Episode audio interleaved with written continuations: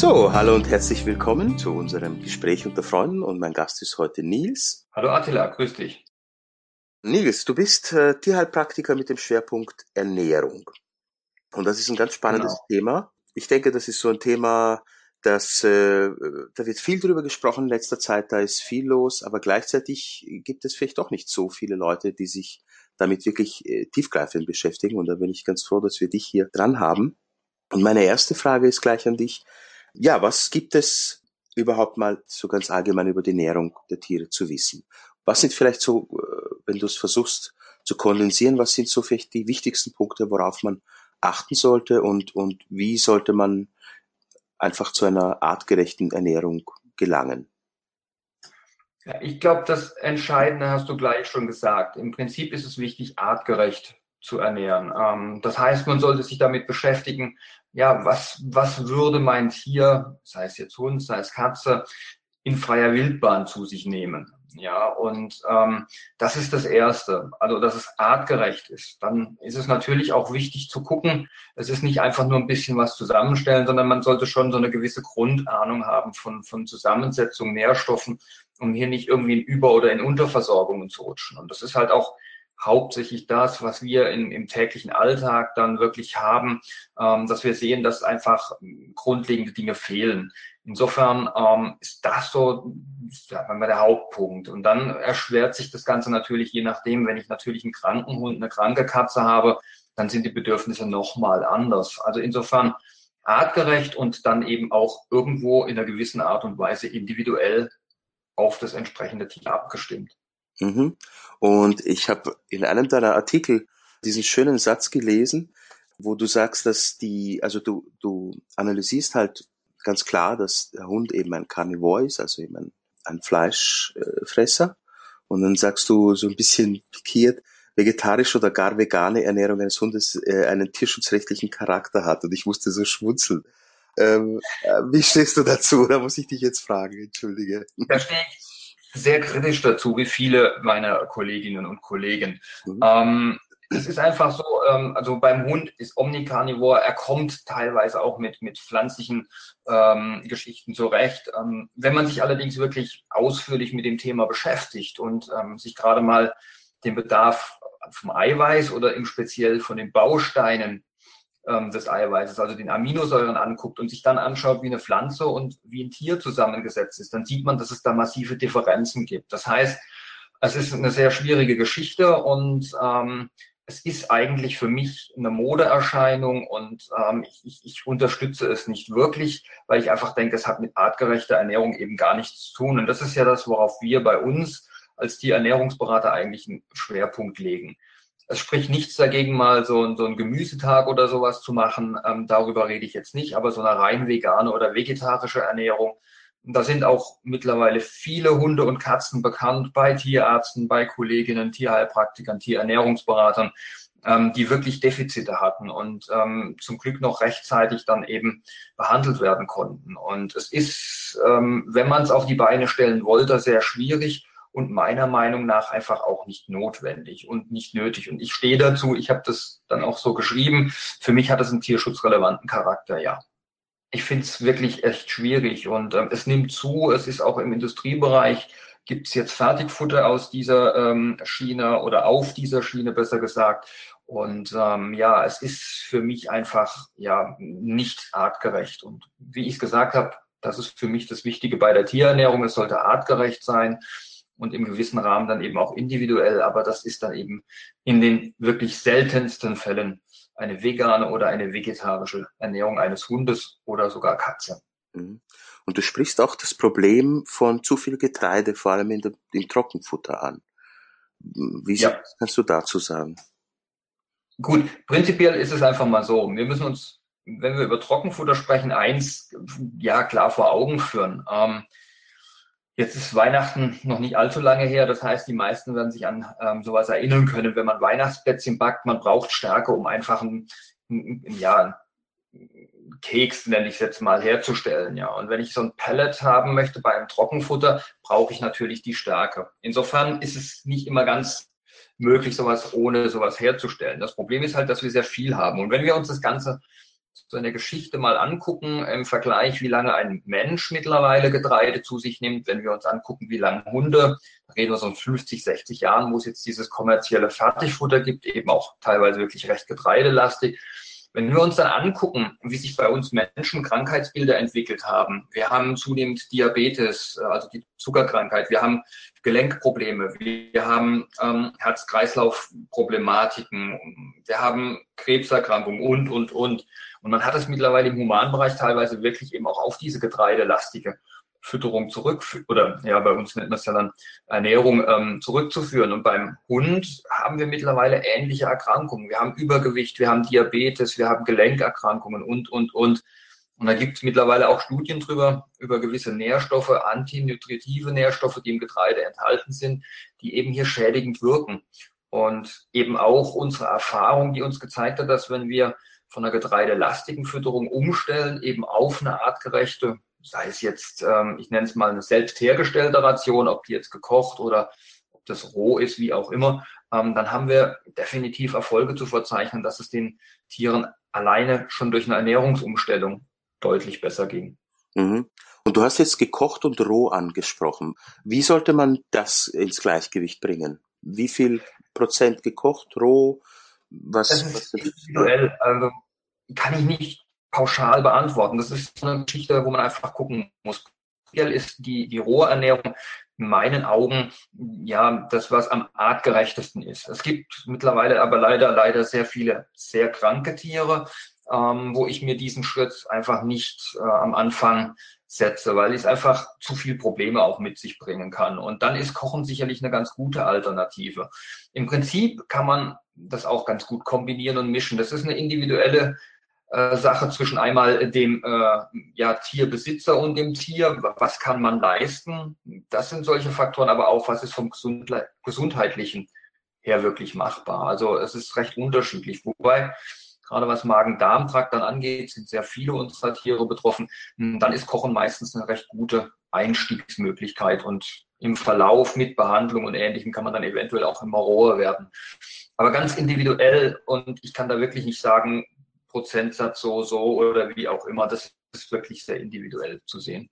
Ich glaube, du schreibst es ja auch bei, bei deiner Selbstvorstellung auf deiner Website über eines deiner äh, Hunde, dass sie eben vom, mhm. dass sie zu dir kam und dass sie so ein bisschen äh, nicht dran gewöhnt war und dass du da erst äh, sie sozusagen ein bisschen aufbauen musstest, sie stärken musstest, bevor du damit beginnen konntest. Ja, also ähm, das war, äh, ja, die Joko, genau. Ähm, die wollte am Anfang auch nichts roh. Und ich natürlich ähm, das langsam aufbauen. Da haben wir ganz normal mit Nassfutter angefangen und haben dann uns da langsam rangearbeitet. Und da waren noch viele andere Baustellen eben mit dabei. Und dann musste man den Weg gehen. Und ähm, es ist immer so, ja, man muss einfach gucken, was geht letzten Endes und dann daraus das Bestmögliche versuchen zu machen. Und da sehe ich eben auch die Aufgabe eines Tierernährungsberaters, dass man hier eben ja, also es ist praktisch so ein Komplettpaket. Den Tierbesitzer muss man genauso drin haben äh, wie den Hund und, und eben auch dann entsprechend das Krankheitsbild oder die, die Ansprüche, die durch das Tier, durch seine Situation eben gegeben sind. Das muss alles zusammenpassen. Und wenn man das gefunden hat, dann hat man, glaube ich, die individuelle artgerechte Ernährung auch gefunden. Und insofern gibt es da ganz viele Unterschiede, weil jeder Hund und jeder Besitzer eben wieder anders ist. Und ähm, das gibt uns immer so ein bisschen den Weg. Da ist ja auch dieser Begriff BARF, Biologically Appropriate Raw Food. Das raw, ja. Und das selbst zubereiten. Und du schreibst hier von der, vom sogenannten Beutetierprinzip. Kannst du da ein paar Worte ja. sagen? Ja, das ist genau das, was ich ähm, zum Einstieg schon gesagt habe. Also im Prinzip braucht man eine gewisse Ahnung. Und da gehört dieses ähm, Prinzip des Beutetiers oder das Beutetierschema dazu. Das heißt, wenn ich eine Ration selbst herstelle ähm, im, im Bereich der Rohernährung, ähm, dann orientieren wir uns eben an einem Beutetier. Es gibt natürlich auch Ernährungsformen wie Prey, wo man versucht, also auch Beutetiere am Stück zu füttern. Das ist jetzt natürlich, ich sage dann immer so schön, in Stuttgart im zwölften Stock recht schwierig, dass ich da so ein ganzes Kanickel in die Wohnung schmeiße und dann sage, hier, das ist dein Beute. Ähm, deswegen ist hier eben BAF entstanden, weil man einfach gesagt hat, ähm, ich kann keine Beutetiere im Ganzen füttern, also muss ich mir angucken, wie setzt sich ein Beutetier zusammen. Und hier ist es eben so, dass wir uns danach richten, was ist am meisten an einem Beutetier enthalten. Das ist zum Beispiel das Muskelfleisch. Deswegen ist der größte Anteil einer Ration eben das Muskelfleisch. Und dementsprechend gewichtet man das Ganze dann, dass man sagt, man nimmt beim tierischen Anteil 50 Prozent Muskelfleisch, man nimmt ähm, dann 15 Prozent Innereien, 15 Prozent Knochen und wenn man irgendwas hat, wie jetzt zum Beispiel Rind oder, oder Lamm, dann kann man auch noch 20 Prozent Pansen dazugeben. Und da orientieren wir uns eben so ein bisschen dran. Innereien ist jetzt eben nicht der große Anteil an einem Beutetier, das sind eben so 15 Prozent im, im, im Schnitt. Und dementsprechend stellt man dann eben auch diese Ration zusammen, indem man sich anschaut, wie viel Prozent in Anführungszeichen hat das Beutetier von den einzelnen Bereichen. Und so stellt man das dann zusammen. Und darüber kriegt man dann eine ausgewogene Ernährung letzten Endes in den Napf und muss nicht ein ganzes Beutetier praktisch dann auch verfüttern. Mhm. Und jetzt frage ich einfach mal so ein bisschen äh, doof. Also ich habe ja selber auch äh, Hunde und Katzen. Ich wohne am Land. Und mir ist aufgefallen, also bei uns fängt nicht die Katze, sondern der Hund fängt die Mäuse und, und die, die kleinen Maulwürfe und ähnliches und präsentiert sie mir, legt sie mir immer vor meiner Eingangstür. Hm, warum frisst er sie nicht? Ist das irgendwie, ist das nicht ein Futter für ihn, oder? Äh, wahrscheinlich sieht er es so nicht, ja. Ähm, also ich denke, dass da, ich bin jetzt nicht so der Hundeverhaltenstherapeut, das habe ich nie gelernt, aber ähm, wir trainieren vielen Hunden eben auch solche Sachen ab. Und ich habe mich da mit Trainern drüber unterhalten. Viele wissen damit nichts anzufangen. Der Spiel- oder Jagdtrieb, der instinktiv da ist, lässt sich erlegen. Mhm. Dann aber drauf zu kommen, dass man es fressen kann oder soll, ähm, das ist schwierig. Mhm. Ähm, das ist ja auch immer dieses Gerücht, wenn man roh füttert, dann werden sie aggressiv und, und kriegen einen Jagdtrieb und was weiß ich was. Hm, was natürlich nicht der Fall ist. Das zeigt sowas, dass sie damit jagen tun sie vielleicht, weil sie es instinktiv tun, aber äh, sie kommen gar nicht klar damit zu sehen, dass das jetzt eine Beute sein kann. Wobei ich auch Hunde kenne, die Mäuse fangen und sie dann auch vertilgen. Mhm. Das ist, glaube ich, auch wieder eine sehr individuelle Geschichte, wie sie dann, ähm, ja, wie sie es erfassen oder ja, was sie damit vorhaben und wie sie es mal umsetzen möchten. Es ist auch, glaube ich, interessant zu, also ich habe es bei meinen, meinen eigenen Tieren, also ich bin jetzt weder Tierheilpraktiker noch äh, habe ich mich damit besonders auseinandergesetzt, aber ich habe es bei meinen eigenen äh, Tieren immer wieder beobachtet, dass zum Beispiel mein derzeitiger Hund viel wählerischer ist, also was, was Essen anbelangt. Also wenn ich ihm oft eben auch zum Beispiel die Reste bei uns aus der Küche oder so bringe, da hat er so seine Dinge, die er mag und wenn nicht, dann nicht. Also der ist äh, da, der hat so sein Programm. Ne? Während der zum Beispiel der, der, der, der, der frühere Hund, der äh, die gleiche Rasse war und alles genau gleich, ähm, also beide sind, waren Drahthartackel, ähm, und der war nicht so wählerisch. Also ist auch irgendwie interessant. Ne? Das ist wie bei uns Menschen. Also ähm, da gibt's Hunde, also klar, gewissen Rassen wie Labrador sagt man es ja eh nach, dass sie wie ein Staubsauger praktisch alles in sich aufnehmen. Ähm, ich habe jetzt einen Mops, das ist auch so eine Fressmaschine und wer irgendwie mit, mit einem Leckerli vor ihm steht, ist Gott. Also das ist ähm, die, die beste Person in dem Moment. Ähm, da gibt es sicherlich auch so rassespezifische Sachen, aber dann gibt es auch durchaus Unterschiede in den Rassen. Wobei ich sagen muss, Hunde sind in den meisten Fällen einfacher zu handeln als Katzen. Katzen können sehr merklich sein. Ähm, also ich sage dann auch immer zu Kunden, wenn es dann um eine Katze geht, wir gucken mal, ob wir so umgestellt kriegen, weil das gibt uns letzten Endes die Katze vor, was geht und was nicht geht.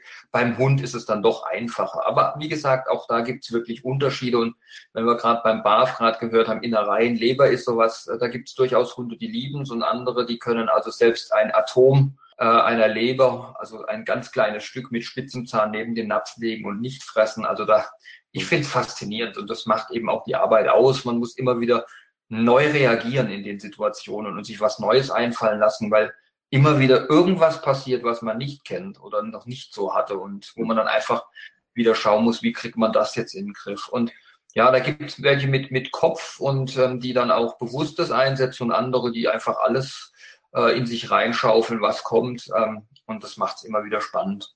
Mhm. Und du hast vorhin eben die Wohnungssituation auch angesprochen. Was, inwiefern ändert sich die Ernährung jetzt in Betracht auf Bewegung? Weil ja Hunde am Land einfach viel mehr Bewegung haben, viel mehr frische Luft, einfach ein, ein natürlicheres Umfeld, während dann Hunde eben in Wohnungen ja doch, also haben halt diesen Rhythmus mit Gassi gehen und so weiter. Inwiefern sollte man da die, die Ernährung drauf einstellen bzw. umstellen? Auf jeden Fall. Ich habe gerade auch ja gesagt, wir haben zunehmend ähm, adipöse, also übergewichtige Hunde. Und ähm, da gibt es auch eine Studie aus, ich weiß nicht, ist schon recht alt, aber meines, meiner Meinung nach oder meines Erachtens immer noch aktuell ähm, von der LMU in München, von der Frau Dr. Nicola Becker, dass viele Hunde und, und Tierbesitzer, auch Katzenbesitzer nicht einschätzen können, ob ihr Hund zu dick oder zu dünn ist. Und ähm, das ist eine ganz wichtige Sache, ähm, ja, reell einzuschätzen, wie viel leistet mein Hund wirklich täglich und dementsprechend auch die Rationen anzupassen. Und das ist, passt auf alles. Ob das jetzt ein Fertigfutter ist, ob das eine selbst hergestellte Ration ist, ähm, dann muss man natürlich immer ein bisschen gucken. Und gerade wenn ich ein Couch Potato habe als Hund oder als Katze, dann sind die Rationen definitiv kleiner, als wenn ich einen Hund habe, der wirklich aktiv draußen ist, der vielleicht auch Arbeit zu verrichten hat. Ich denke jetzt an, an diese ganzen Hunde, die im Schutzdienst geführt werden, Drogenhunde, was auch immer. Oder auch die Hunde, die viel draußen mit dabei sind und, und ähm, irgendwie ähm, ähm, dann aktiv sind. Und das muss auf jeden Fall berechnet werden. Und dann für uns, wenn wir eben einen Fall neu aufnehmen und, und anfangen, dann Rationen zu berechnen, ist genau das ein Punkt, wo ich genau abkläre, ähm, ja, wie ist dieser Hund aktiv? Das heißt, ich lasse mir da eine Einschätzung von den Besitzern geben. Ich, ich versuche mir die Hunde auch anzugucken vor Ort, zu sehen, wie sind sie drauf. Ganz wichtig, leben andere Tiere äh, irgendwie mit im Haushalt. Ich habe das gemerkt, ich hatte früher nur einen Hund, da war alles gut, dann hat er tagsüber gepennt. Seit wir zwei Hunde haben, kann es auch mal passieren, dass die beiden durch die Bude toben, einfach weil sie sich gegenseitig ärgern oder machen und tun. Das heißt, dann steigt damit natürlich auch die Aktivität. Und das ist immens wichtig, sowas eben auch zu bedenken und eben dann auch regelmäßig Gewichtskontrolle und entsprechend die Rationen anzupassen, um hier einfach nicht den Hund in ein, ein massives Übergewicht zu füttern oder eben auch umgekehrt auch schon erlebt in, in ein Untergewicht, weil einfach viel zu wenig gegeben wurde. Mhm. Und ist das bei Hunden jetzt, sage ich mal, auch so ein bisschen wie bei Menschen, dass also jetzt puncto Überfüttern, wenn ich jetzt zum Beispiel einen Hund habe, der wirklich draußen ist und im natürlichen Umfeld und viel hat, äh, gibt es da die Tendenz, dass er sich trotzdem vielleicht überfüttert oder ist das jetzt eher eine Frage quasi, wie ist dieser einzelne Hund? Also ist das eher so eine Typusfrage oder gibt es schon eine Tendenz, dass vielleicht in der Wohnung eine stärkere Tendenz da ist zur Adiposität, also zum, dass, dass die Hunde, dass die Tiere sich überfüttern. Kann man das beobachten oder? Also kann ich, es ist immer die Frage von, ähm, an, an was kommen sie letzten Endes. Also ich kenne viele Hunde, die einfach auch nicht wirklich ad libitum, also frei gefüttert werden könnten. Das heißt, dass immer Futter dasteht und sie können sich bedienen. Ähm, viele Hunde können das einfach nicht. Die würden sich wirklich überfressen, bis sie sich übergeben und danach wahrscheinlich neu weiterfressen. Ähm, Gibt es auch Ausnahmen, bei denen das funktioniert, keine Frage. Ich glaube, ähm, es ist halt so, ähm, der Bedarf eines Hundes, der viel draußen ist, der vielleicht auf dem Hof auch frei rumlaufen kann und, und, und, der ist natürlich höher als bei einem Hund, der den ganzen Tag auf der Couch liegt und dann zweimal 30 Minuten irgendwie ums Karree geführt wird. Ähm, und wenn der natürlich dann auch noch, dann wird äh, frei Futter zur Verfügung hat, dann wird der, der Couch Potato wahrscheinlich eher noch aufgehen als der Hund, der viel Bewegung hat. Aber es ist, sind auch individuelle Sachen drin. Ich habe auch immer wieder Hunde, ähm, die, die fressen können ohne Ende und nicht zunehmen, gesundheitlich aber vollkommen in Ordnung sind. Also auch wieder sehr individuell eigentlich. Aber ich sag mal, die Hunde, die mehr Bewegung haben, und ähm, da ist dann die Tendenz doch, dass sie vieles eben in Energie umsetzen, ähm, dann da und dann setzt vielleicht nicht so schnell an wie jetzt bei einem Couch Potato. Das ist auch sicherlich so. Aber wie gesagt, man muss es immer auch in der Situation entsprechend dann beurteilen oder anschauen. Mhm. Und welches Fleisch empfiehlst du? Jetzt, wenn wir beim Thema Hunden sind oder Katzen? Du meinst jetzt äh, Fleischsorten in Form von Rind, so in genau. dieser Art, oder? Genau. Ähm, das ist auch wieder eine Sache, ähm, die, ich recht individuell gestalten muss. Wir haben heute eine zunehmende Zahl von Allergikern. Da empfehle ich dann immer primär mal eine Ausschlussdiät zum Einstieg, um einfach zu gucken, äh, ja, was, was geht überhaupt, welche Fleischsorten können gefüttert werden. Wenn wir jetzt beim Welpen anfangen, ähm, ja, ich bin dann eigentlich so bei den Standardgeschichten, Rindfleisch, ähm, man kann eventuell dann noch ähm, mit irgendwie Geflügel, also ich arbeite recht gern mit Ente, solchen Sachen arbeiten. Prinzipiell ist da fast alles möglich. Wir haben auf unserem Markt hier auch teilweise Exoten, gerade wenn wir von den Allergikern reden, da gibt's dann auch Anbieter mit Zebra, Krokodil und Känguru und sowas wobei ich einfach diese Exoten ungern im Alltag einsetze, wenn es nicht unbedingt sein muss. Zum einen haben wir da Probleme an Innereien und solche Sachen zu kommen. Zum anderen ist es natürlich auch eine Kostenfrage. Das kostet natürlich richtig Geld. Ich finde es eher wichtig, ähm, auf die Qualität zu achten, ähm, als jetzt speziell mit, mit Fleischsorten, wenn es nicht jetzt gerade durch eine Allergie bedingt ist. Dann muss ich natürlich gucken, was kann dieses Tier, was kann der Hund, was kann die Katze. Ähm, dann bin ich da natürlich beschränkt. Ansonsten, ja, gucke ich immer, was, was können die Leute. Ich bin mittlerweile sehr gerne ähm, so unterwegs, dass ich mir anschaue, wo die Leute leben und wo ich eventuell gute Betriebe im Umkreis habe, die Biomass, also nicht Massentier und Masttier, sondern Biofleisch, Weidetier und ähnliches anzubieten haben und mache dann individuell die Pläne so, dass die die Sachen dort beziehen können und gucke dann nach sowas, wenn ich da frei wählen kann. Ansonsten richtet sich natürlich nach dem Ergebnis eine, eine Ausschlussdiät, was da rausgekommen ist, was vertragen wird da bin ich dann natürlich nicht ganz so frei. Mhm. Kannst du vielleicht noch so ein, ein, letztes Wort dazu erwähnen, wie man Pläne richtig erstellt? Also welche Faktoren da hineinfließen und ist das eher eine langwierige Geschichte oder, oder kann man das relativ flott machen? Ja, also langwierig ist, glaube ich, das, was ich von meinen Kunden fordere. Ich lache so ein bisschen, weil die kriegen immer so ein bisschen den ersten Schock, wenn sie den Fragebogen, der über 13, 14, 15 Seiten geht, sehen ähm, um einfach mal so einen Überblick zu kriegen. Und dann, ähm, das ist so der erste Schritt, dass sie mir dieses ausfüllen und ähm, möglichst auch Befunde ähm, von Tierärzten, Tierkliniken und wo sie so überall waren, mir besorgen in Kopie und das alles mal zuschicken, dass ich so einen ersten Überblick kriege.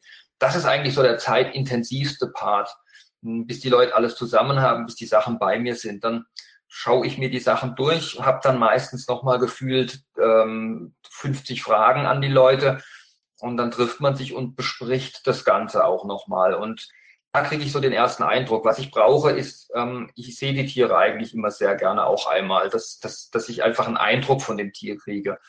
Und ähm, mit diesem Eindruck, mit dem Geschriebenen, ähm, ja, so Charaktereinschätzungen, damit ich einfach auch die Aktivität einschätzen kann. Und dann gibt es ganz einfach mittlerweile Rechner, wo man dann auch wirklich das dann eingeben kann der einem dann auch gleich die, die entsprechenden Grammzahlen nennt und dann macht man den Plan. Wenn da nicht unbedingt jetzt groß ähm, Erkrankungen mit im Spiel sind, ist das eigentlich so eine Erstellung von einem Plan in zwei bis drei Stunden problemlos gemacht. Mhm. Schwierig wird es natürlich, wenn dann irgendwie zwei, drei verschiedene Krankheitsbilder zusammenkommen und ähm, ähm, jeder so ein bisschen anderen Anspruch hat, jede Erkrankung irgendwie eine andere Geschichte braucht, wo man dann einfach so ein Mittelweg finden muss, wie kann es diesem Hund, wie kann es dieser Katze helfen. Ja? Und dann, dann dauert es natürlich auch mal länger. Aber ich sag mal, von in Auftrag geben bis Auslieferung ist es im Schnitt so eine Woche grob. Mhm. Also ich könnte dich jetzt noch ewig weiterfragen. das ist ein spannendes Thema, Lilis. Aber vielleicht. Ja, ich habe Zeit. okay. Ja, aber damit wir so ein bisschen im Rahmen bleiben, äh, wie bist du dazu gekommen? Wie kam das denn alles? Wie, äh, weil das ist, sind wirklich doch so spezielle Themen. Wie, wie, wie bist du da äh, dazu gekommen? Ich glaube, wie die meisten im tiertherapeutischen Bereich, über ihre eigenen Tiere. Uh, unser Mops Gizmo, ähm, der ist jetzt mittlerweile seit äh, ja, über zehn Jahren bei uns und ähm, den haben wir als Welpen gekriegt. Und das war so einer, der immer wieder Durchfall hatte im Welpenalter. Ich, ich sage jetzt mal übertrieben, wir waren alle drei Wochen beim Tierarzt und ähm, alles Mögliche haben wir probiert und nichts hat wirklich irgendwie funktioniert. Und so, ich sag mal, alle drei Wochen wirklich war dann wieder alles bei Punkt Null und wir haben wieder Tierarzt aufgesucht. Und irgendwann habe ich gedacht, ja, irgendwie, es muss ja eine Lösung geben. Das, es kann ja nicht sein, dass wir dem mit Spritzen ewig hinterherrennen. Und fing dann an, mich eben auch mit dem Thema Ernährung auseinanderzusetzen und habe so dann angefangen, mir hier mein Wissen anzulesen, Kurse zu besuchen, ähm, einfach mich damit zu beschäftigen. Und irgendwie, ich war damals auch im Hundesport mit aktiv, ähm, haben das andere halt auch mitgekriegt, dass ich mich damit beschäftigt habe. Und dann kamen immer irgendwelche Leute auf mich zu und haben gesagt, du kennst dich doch aus, erzähl mal, ich habe das Problem, was kann ich tun, was würdest du machen? Und irgendwann habe ich gedacht, ja gut, jetzt, jetzt fragen mich so viele Leute, ich besuche so viele Kurse, jetzt stelle ich das auf Beine, habe dann meine erste Ausbildung zum hier Ernährungsberater gemacht und so ist das Ganze gestartet. Und im Laufe der Zeit wurden es immer mehr Kundenhunde. Irgendwann waren es dann eben auch die ganz Kranken, wo ich dann gemerkt habe, okay, nur Ernährung ist toll, aber bringt dich nicht unbedingt immer so weit. Dann habe ich meinen Tierheilpraktiker dann oben drauf gesetzt und mache jetzt eben diese Tierheilpraxis mit dem Schwerpunkt Tierernährung oder Ernährung Hund Katze. Und ähm, ja, im Prinzip war mein Mops, der Gizmo, schuld, in Anführungszeichen schuld, dass ich da stehe, wo ich heute stehe. Ja, und ich glaube, das geht ganz vielen Tiertherapeuten. Also bei denen weiß ich, im Humanbereich kann ich es jetzt nicht sagen, aber bei uns im tiertherapeutischen Bereich sind es wirklich meistens die eigenen Tiere, die einen immer wieder einen Schritt weiterbringen. Und ähm, ja, Mops war wirklich mein Einstieg in die. Tierernährung. Das Faszinierende ist ja, dass man ja auch von der Humanmedizin mittlerweile weiß, dass 70 bis 80 Prozent unserer Krankheiten und Erkrankungen immer irgendwie auch mit der Ernährung zu tun haben. Ne? Oder dass zumindest Ernährung, äh, Ernährungsumstellung da ja massiv helfen kann. Also ich sag's mal so, viele stellen die Ernährung als das Allheilmittel dar. Da muss ich echt widersprechen. Das ist, denke ich, nicht wirklich Fakt. Was aber definitiv ist, ist es eine unwahrscheinlich gute Möglichkeit, unterstützend was zu tun. Und man kann sicherlich einiges bewegen, wenn man im Human- wie im Tierbereich da sich bewusst Gedanken macht und es entsprechend der Problematik oder wie auch immer versucht einzusetzen. Es ist nicht das Allheilmittel. Da gehören andere Dinge sicher auch noch immer wieder dazu kombiniert. Aber es ist eine gute Sache. Und ähm, wir, wir treiben heute leider viel Raubbau, was im Ernährungsbereich liegt. Ich denke auch an Magen-Darm und wir machen sehr viel mit Darmsanierungen und, und gucken uns auch wirklich den Darm genau an und versuchen über den Weg eben alles wieder in Ordnung zu bringen. Und im, im Darm, Magen-Darm liegt eben auch Immunsystem. Das weiß man heute auch. Und ähm, das ist im Humanbereich so, das ist im Tierbereich so. Und da liegt häufig unser Problem. Und wenn wir das richtig gut angehen und hier viel erreichen, dann können wir wirklich ja schon einiges wieder in die richtige Richtung schieben. Und wenn man dann noch an anderen Schräubchen dreht, je nachdem, was, was los ist, dann kann man wirklich recht gut helfen. Mhm. Das Faszinierende ist ja, dass in der indischen wie auch in der tibetischen Medizin und auch in der chinesischen, also in den traditionellen Medizinen, die ja die Diätetik eigentlich immer einer der ersten Schritte ist, die man beim Patienten macht, die nicht unbedingt den äh, Sinn hat, sofort eine Heilung einzuleiten, aber um erstmal eine Art Normalzustand oder Nullzustand hervorzurufen. Ja. ja. Also wird das, auch, ist, mhm. das ist genau der Weg im Prinzip, zu gucken, äh, ja, ähm, ja, wieder ein bisschen zurückzugehen und, ähm, und ja, ich sag's jetzt mal, ja, doch ein bisschen böse, aber äh, vieles unserer Fertigfutter hat so viel, viel Zusatzstoffe und ähnliches drin. Ähm, das, das kann natürlich nur irgendwo Schaden bringen. Und wenn man dann wieder reduziert auf das, was wirklich wichtig ist, ähm, dann hilft es dem Körper auf jeden Fall. Und ähm, wie gesagt, beim Thema Getreide vorhin schon hatten, wir haben da wirklich Stoffe drin, ähm, die Entzündungen am Laufen halten, äh, die wirklich schädlich sind, von denen man weiß, dass äh, auch, auch Nierenschäden oder Bauchspeicheldrüsenleiden entstehen können. Dann ist es natürlich das A und O hier dran zu drehen und einfach dem Körper wieder das zu geben, was er wirklich braucht und den Rest wegzulassen. Und es ist wirklich für mich auch häufig, wie du gesagt hast, so der Einstieg. Die Ernährung mal umstellen, eine wenig Zeit laufen lassen und dann einfach mal zu gucken, was bleibt danach über. Und dann weiß ich, was ich noch anzugehen habe. Und da hat sich manchmal schon so einiges sehr gut äh, aufgelöst, sage ich mal. Und das bestätigen mir auch viele Kolleginnen und Kollegen, mit denen ich spreche, ähm, dass einfach ein guter Einstieg erstmal ist, um zu gucken, was kann ich damit erreichen und was bleibt mir unterm Strich danach dann noch über. Und dann, dann hat man wirklich einen ganz guten Weg. Mhm. Kannst du vielleicht noch ein, ein, paar Worte über die Webinare sagen, die du an unserer Schule hältst? Also welche Themen hast du und worum geht's, beziehungsweise was, was ist der Schwerpunkt dieser Webinare? Ja, zum einen bin ich ähm, eben für den Block 3 in der Tierheilpraktiker-Ausbildung ähm, verantwortlich. Das heißt, da geht's eben um Tierernährung. Das heißt, ja, Fertigfutter, selbst hergestellte Rationen, dass man eben hier so ein bisschen als Tierernährungsberater dann auch auf dem Laufenden ist, einfach diese Ausbildung, diesen Bereich um auch mit Gesetzestexten, was darf im Fertigfutter und, und was darf nicht und wie setzen die sich zusammen, wie liest man Deklarationen, solche Geschichten, das wäre dieser Block 3 eben in der CHP-Ausbildung. Hm, dann mein Steckenpferd an sich, das ist auch nochmal so ein Extrakurs, die Mykotherapie, also das Arbeiten mit Vitalpilzen. Auch eine ganz tolle Sache eben für Tierernährungsberater, weil wir hier ähm, die Pilze in Deutschland auch als Nahrungsergänzungen ähm, vertreiben können oder ja ähm, als Nahrungsergänzung gesehen werden. Das heißt, das ist eine ganz super Sache, äh, wenn man die mit der Ernährung eben kombiniert. Und ähm, ja, einen Kurs hatten wir bereits, ähm, die sind alle schon ganz fleißig dabei. Ich kriege immer ganz tolle Feedbacks und bin immer wieder begeistert, wie gut man doch mit Vitalien arbeiten kann, auch bei, bei Tieren, ähm, wo bisher nichts mehr geholfen hat, dann immer noch mal was hinkriegt das wäre auch ein Kurs, der geht dann auch jetzt im Mai wieder los, also Mikrotherapie für Tiere. Und ich habe mich dann so ein bisschen auf die Tierernährung ähm, spezialisiert und ich biete dann in regelmäßigen Abstand, meist einmal im Monat, eine Fachfortbildung für Tierernährungsberater an. Ähm, also egal an welchem Institut Sie gelernt haben, wo wir uns um ein spezielles Thema ähm, beschäftigen und ähm, um ein Thema kümmern. Wir haben jetzt zum Beispiel schon über, über Herzerkrankungen, was man da bei der Ernährung beachten muss. Wir haben über ähm, ähm, Bauchspeicheldrüsenerkrankungen, so die häufigsten Geschichten. Und ähm, ja, das ist dann immer so ein ganz netter Austausch, wo ich einfach meine Erfahrungen und, und die Erfahrungen, die man so über die Jahre gesammelt hat, weitergebe.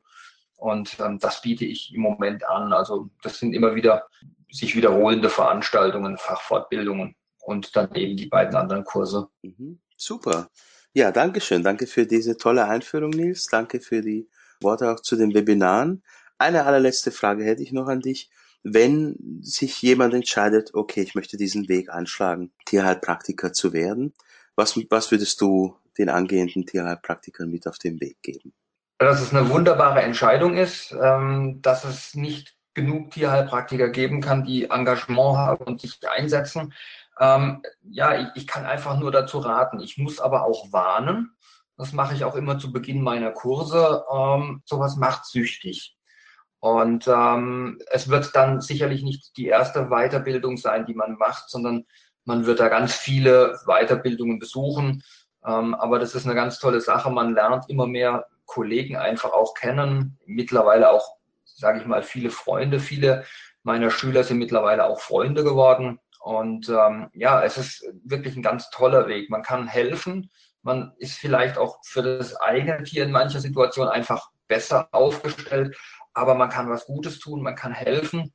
Und ähm, ja, es ist, es ist eine eigentlich wirklich befriedigende Arbeit. Und ähm, ich, ich kann, wenn man den Entschluss fasst oder ich sag mal, alleine schon den Gedanken hat, das könnte was für mich sein, dann sollte man auf jeden Fall mal dran arbeiten. Und bei uns gibt es ja immer an der Schule die Möglichkeit, auch ähm, Probeabende zu vereinbaren und einfach mal reinzuschnuppern und sich kostenlos, unverbindlich das Ganze mal anzuschauen und anzuhören, wie das so vonstatten geht. Und dann kann ich nur dazu raten, den Weg mal auszutesten und ähm, dann eventuell sich dafür zu entscheiden. Also ich kenne ganz viele, ähm, die sehr zufrieden sind damit und ähm, ja, ihren Weg da gehen und einfach, ja, ich würde mal sagen, wirklich zufriedenere Menschen geworden sind. Mhm. Okay, danke. Das ist ein schöner Abschluss. Dankeschön, Nils. Danke an dich, Nils, dass du hier warst. Danke an unsere Zuhörer. Vielen Dank und bis bald. Bis bald. Tschüss. Ja, ciao.